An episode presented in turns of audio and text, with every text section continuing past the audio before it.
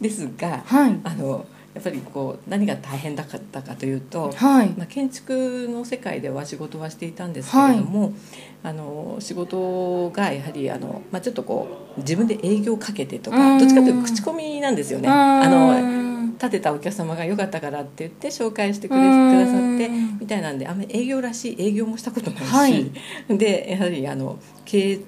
経営といってもちょっとまあ特殊って言えば特殊、うん。個人事業主みたいにしてやってましたから、はい。個人事務所みたいなのをやってましたんで、まあ簡単な、ねはい。経理とかぐらいしかやったことない、まあ、要するに経営のいろはを全く分からずしてうん。思いだけで立ち上げてしまった、はい。そうすると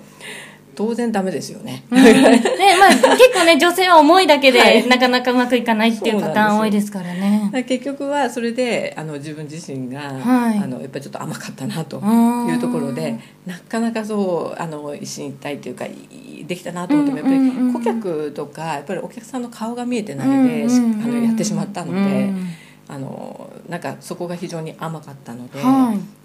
なんだかんだ言いながらも1年ぐらい経ってなんとかやってきたんですけど、はい。これはちょっとうまくいかないなって。まあ、そんな矢先にあの実はその、まあ、障害のこととか福祉のことをやってたので、はい。はい。ある会社から、まあ、ちょっとオファーがあって、はい。まあ、障害者のための就労支援の事業所を立ち上げるので、まあ、もしよかったらちょっと広島に行ってくれないかみたいな話になりまして、まあ、そういう仕事をしておきながら、まあ、なんか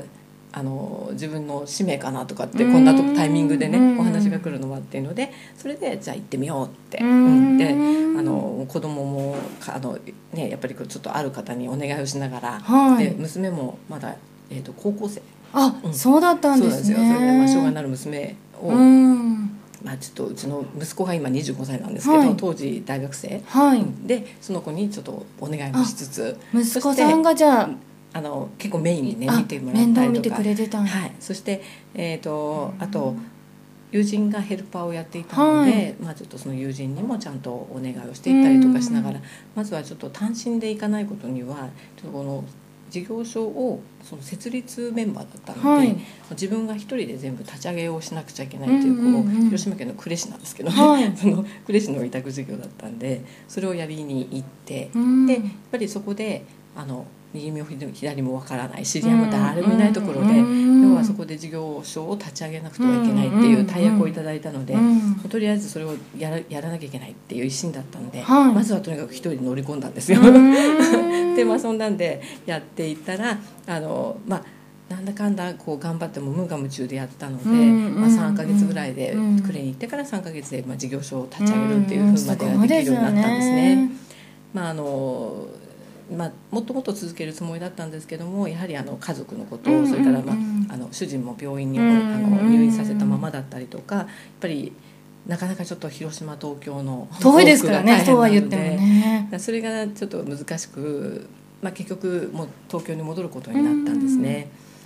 で、まあ、そのあのやっぱりこう事業所を設立するっていうので短い時間ではあったんですけれども、うん。まあ、私が「あまちゃん」でそのいや立ち上げた会社はい。で自分が何がいけなかったかとか足りなかったとこっていうのは、まあ、痛いほど分かるんですが、はい。分かってるんですけれどもその時にその事業所の立ち上げをやったことであの実際になんかこうあの自分で経営的なもの、はい。運営とか組織運営みたいなものとかもうそういうのも大体ちょっとこう一回、まあ、全体的に網羅して、はい。まあ経験してさせてもらったっていうこともすごく良かったなと。うん。まあ、そんなものを持ちながら、まあ、とりあえず帰ってきましたっていうかあの東京に帰ってきたのが2年前3年前ですね。うん。でその時に今の会社シナジエンタープライズの、まあ、代表であるあのミレさんですね。はい、そうですね。にあの彼は実は個性心理学の私の弟子みたいな感じで。あ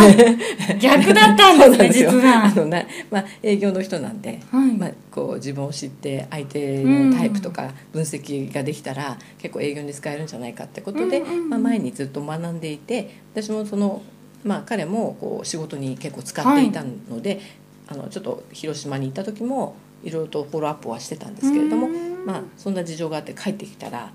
まあ、あのせっかく帰ってきたんだったらうちの会社で教育事業を作ろうよみたいなそんな話になりましてそれで教育事業部をその会社の中に立ち上げたというのがまあ、今ようやくこう今の段階ですね。い。ろいろじゃあご経験をしてって、それをもとに今しっかり教育事業として、はい。い、ろいろとたくさんの方に今広めているというようなところですすね。ね。。はい。まあね幸田さんの場合ちょっとこういろいろ山あり谷ありみたいな感じではえ来ていただいてるかなと思うんですが、まあこの中で辛いことは多分山のようにあったかと思うんですけど、これだけはみたいなのってうんありますか、そうですねあ本当辛くて乗り越えるの大変だったなっていうようなことは。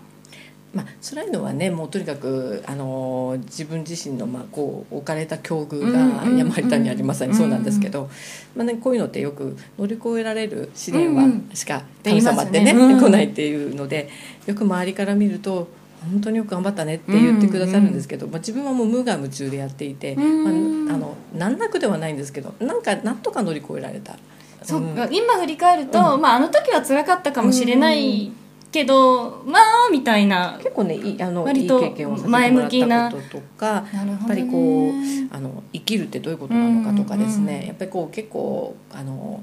うんパワーというかやっぱりいろんなあのななんかこう考えさせられることがすごく多かったので、例えば変な話ですけどあの、まあ、当たり前のこと。本当に。あの、まあ、うちの主人なんかはあの食べることも歩くこともうん。話すことうん。も本当空気今人工呼吸器なんですけども空気を吸うことすら自分でできない人がうん。やっぱりそばにいてやっぱ思うのはやっぱり当たり前って本当に素晴らしいあの、うん。ありがたいことだなっていう、うん。でその健康でいられることには感謝する気持ちであるとか、うん。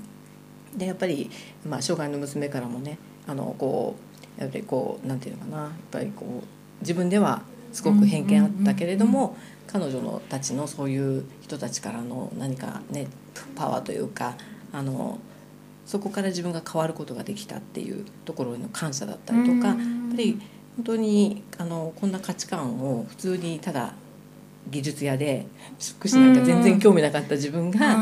気が付くとなんか福祉を、まあ、通りながら今に至っていて、自分のなんか使命をすごく感じるわけですね、なんかさせられてる自分がいるみたいな、うん なんかそこに気づいた時に、まあ、これを通り越してきたからこその今なので、うん。まあ、教育事業と言いながらもやはりあのこの、まあ、個性心理学っていうのは、まあ、あくまでもコミュニケーションツールでもあるんですがやっうんぱりこの、うん、一人一人ときちっと心と心が向き合うとかですね、やっぱり自分自身があの障害あるなしにかかわらずどっちかっていうと皆さんうん自己肯定感が低い人たちとかに結構出会うことが多いので、まあ、以前自分もやはり会社を立ち上げた時にすごくダメだダメだっていうかもうやっぱりあの会社をダメにしちゃったんですね結局、うんだからそのうん意味でいくとやっぱり落ち込みますし、うん。あ自分って全然能力ないんだとかってすごく思ったんですけど、でもやっぱりそれを踏み台にして頑張れば頑張った分自分が積み上がってきてるのもなんとなくわかるし、あのやっぱ諦めないでやるとか、うん。逃げないでやるっていうのもうんうん。ちょっと学んだような気がしますし、だからやっぱりそんな経験をあの今こう周りにいるとやっぱり女性で頑張りたい人たちがすごく周りに多いんですね、だからそういうインストラクターとか受けてくれてるその彼女たちにもあのもう本当に真摯に向き合ってうん。自分が過去にあの経験したことであのうまくいかない気持ちがすごくわかるんですよね、うんうんうんだからそんなところを共有してやっぱり彼女たちを本当に心からあの自立できるように私は応援したいなっていうための教育事業なんですね。なるほど。本当にじゃあもう人生をかけて自分が学んできたことをうん。今こはい、う人に広めてええ。皆さんのためになるっていうところにいるっていうことですよね。小田さん自身がね。はい、ありがとうございます。最後に、はい。まあ今日このポッドキャスト聞いていただいている方は、はい。まあ多分ねいろんなこうそれぞれの境遇を抱えてて、うん。これから自分で何か一歩踏み出そうとか、はい。踏み出したけどまだつまずいちゃったみたいな方に聞いていただいてるんですけれども、はい。まあ、そういった方にこう励ましのメッセージというか、うん。何か、まあ、ぶっちゃけ私、まあ、事業としてそうやらざるを得ない状況でやってきたかと思うんですけども、うんまあ、そういった方に一言応援のメッセージがあれば何かお願いします。はい、ありがとうございます。そうですね、もう、うん、やはりこう自分自己肯定感っていうのが結構テーマだったりするんですけれども、えー上を見たらキリがないし、下を見たらキリがない。でもなんか自分まあ、個性心理学もやってるからなんですけれどもやっぱり自分を好きになること自分のがこのままでいいとは言わないんですけどもありのままの自分をやはりきちっとこう受け入れてそして自分がどういう個性でどんなこう強みを持っていて、まあ、どんなところにまた逆に弱いのかみたいなのを、まあ、私はちょっとこう個性を分析をさせていただいて強みを発見するみたいなことをあってそしてこうまあ、パーソナルブランディングみたいな形でバックアップをしていきたいなっていうふうに思っているんですけれどもやはりこう自分のことをもっともっとよく知ってそして自分が社会の中で、まあ、誰のために何のためにお仕事をするのかみたいなことがこう結構明確になることってすごく大事だと思うのでその辺をあの、えーまあ、私もこう、まあ、身近な人からあの一人一人がそこをちゃんと自分のことをしっかりこう認めてもっともっとこう逆にその人が、えー、成長した後に今度それを通ってきた道をまた同じような自分が自信持てないっていう人が周りにいた時に応援してもらう人に今度も応援する側に回ってもらえるようにっていうので必ず、えーと、どんな人もあの強い強みもありますし本当に長所もあるからどんどんそこを見つけて自信を持っていただき